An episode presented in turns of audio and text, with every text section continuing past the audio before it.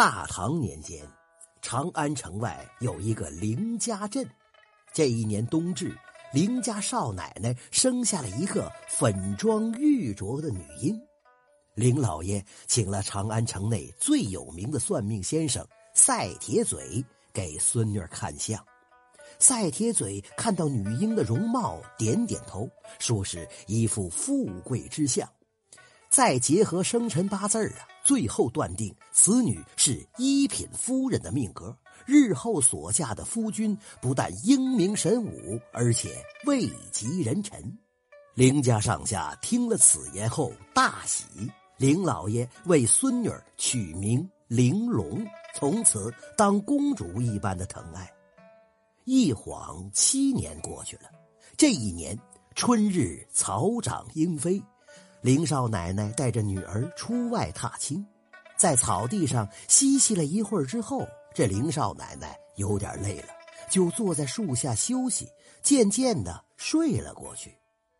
小玲珑越走越远，突然草丛当中窜出了一条竹叶青蛇，直朝他扑来。小玲珑吓呆了，僵立在当地，眼看就要命丧蛇嘴之下，突然。一支利箭如闪电一般的射来，正中竹叶青的七寸，将他钉死在地上。小玲珑这才松了口气。只见一个十一二岁的男孩子跑了过来，手里拿着一张小小的竹弓。小玲珑再看那利箭也是竹子做的，不由拍手说道：“小哥哥，你好厉害呀！用竹子也能射死毒蛇。”男孩子得意的笑笑。他虽然一身粗布青衣，但身姿挺拔，小小的年纪却是一脸英气。小玲珑看清楚之后，又笑道：“我见过你，你在铁匠铺里打铁。”这个男孩子叫高飞，从小父母双亡，被邻居铁匠大叔收留在铁匠铺里当学徒。因此啊，不仅锻炼的身体高大健壮，还很有一些大力气，这才能用一支小小的竹剑穿透竹叶青的七寸。从此啊，高飞和小玲珑就成了好朋友。林家念在高飞对玲珑有救命之恩，也就允许他们在一起玩耍。两小无猜的快乐日子就像箭一般的飞过，转眼。又过了六年，高飞呀已经长成了一个高大英挺的小伙子，玲珑也亭亭玉立，更加的美丽。看到两个孩子望向对方的目光当中多了几丝情愫，这林少奶奶有些忧虑了。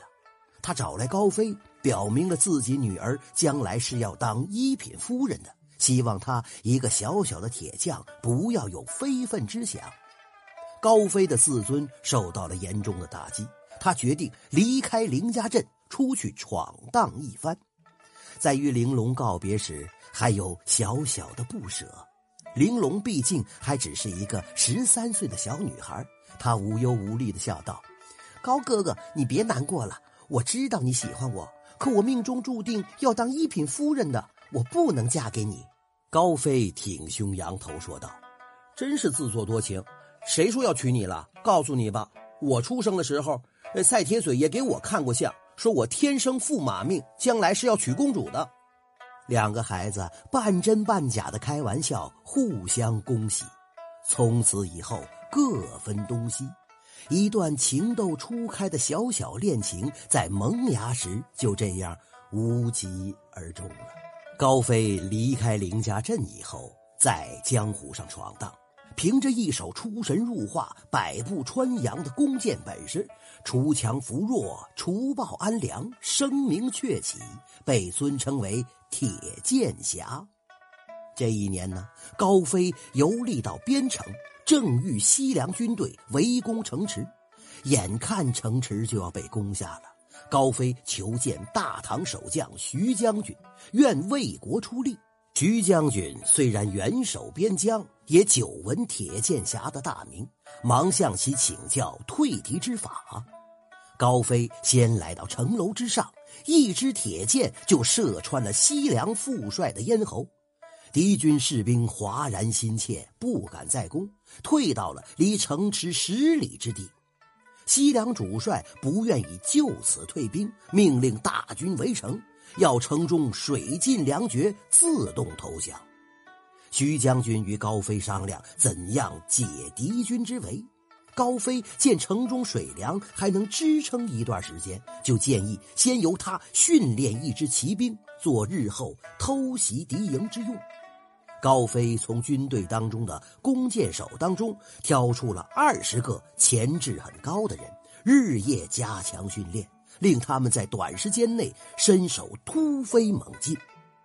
一个月后的某个深夜，高飞带领着二十个弓箭手偷偷出城，策马奔到了西凉大营。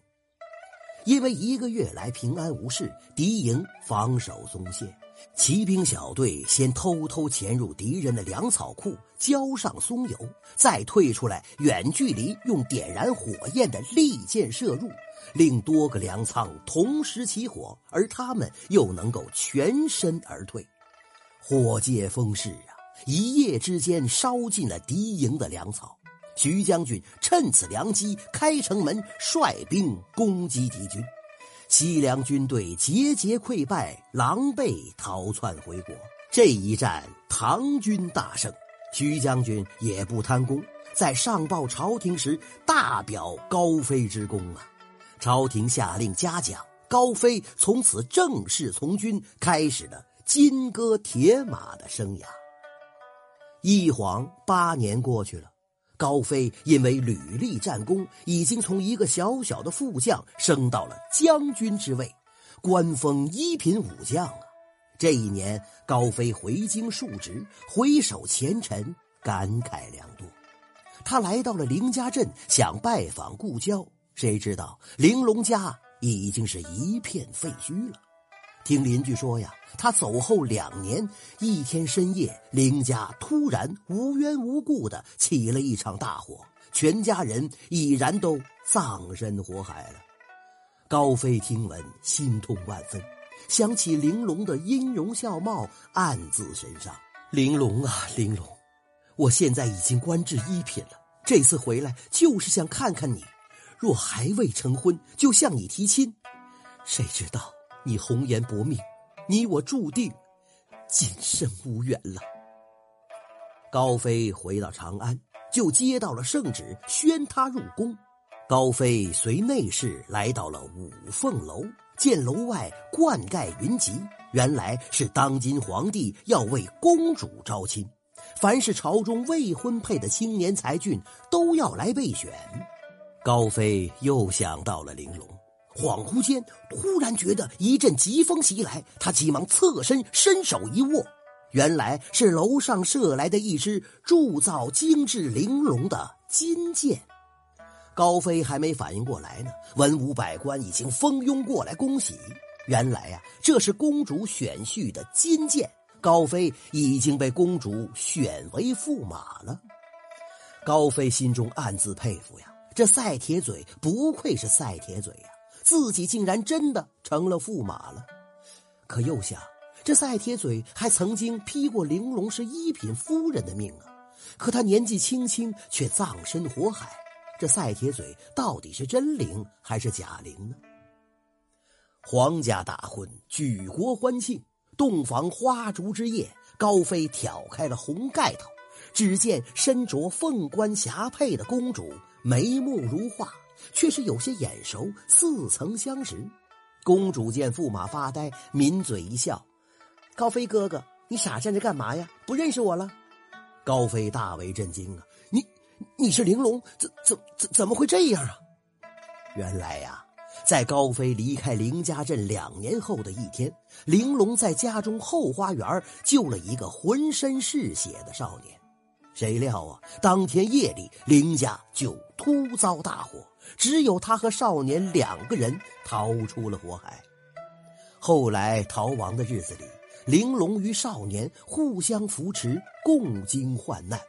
半年之后，有皇室宗亲找到了他们，玲珑才知道这少年是当今皇子。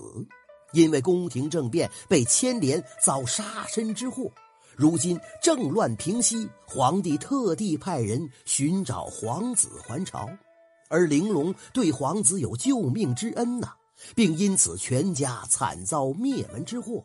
皇帝欲将其许配皇子为妃，但玲珑与皇子在患难之中建立起来的是兄妹般的感情，玲珑就以自己是一品夫人的命格为由相推脱。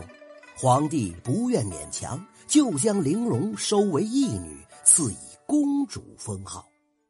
听罢玲珑的一番诉说，高飞不禁又感叹道：“赛铁嘴真不愧是赛铁嘴呀，天意，真是天意。”玲珑笑道：“是天意也要人为呀。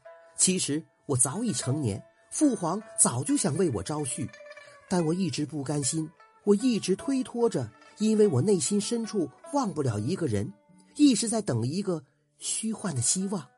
谁知道这个人还真争气，不但做了一品武官，还不忘旧情，回乡寻访故交。我才知道，我没有看错，也没有白等。于是就祈求父皇许我在五凤楼上以金剑招婿，这才射中了你。高飞恍然大悟，原来呀，玲珑作为公主，早就注意着朝廷官员的升迁。虽然机会渺茫，但她仍愿意冒险、耗费青春年华来等他这个未知的希望。这份情谊令高飞着实感动。是啊，就算是命中注定，也要有真情真意才能实现。玲珑端过一个托盘。说是送高飞的新婚礼物，上边摆放着三支箭，一支竹箭没有它，两个人就不会相识；一支铁箭没有它，高飞就不会建功立业，官至一品；最后一支金箭将他们今后的人生紧紧连在了一起，真可说是三箭定姻缘呐！这真是。两小无猜玩竹箭，金戈铁马射铁箭，皇家驸马平金剑，情定今生三箭缘。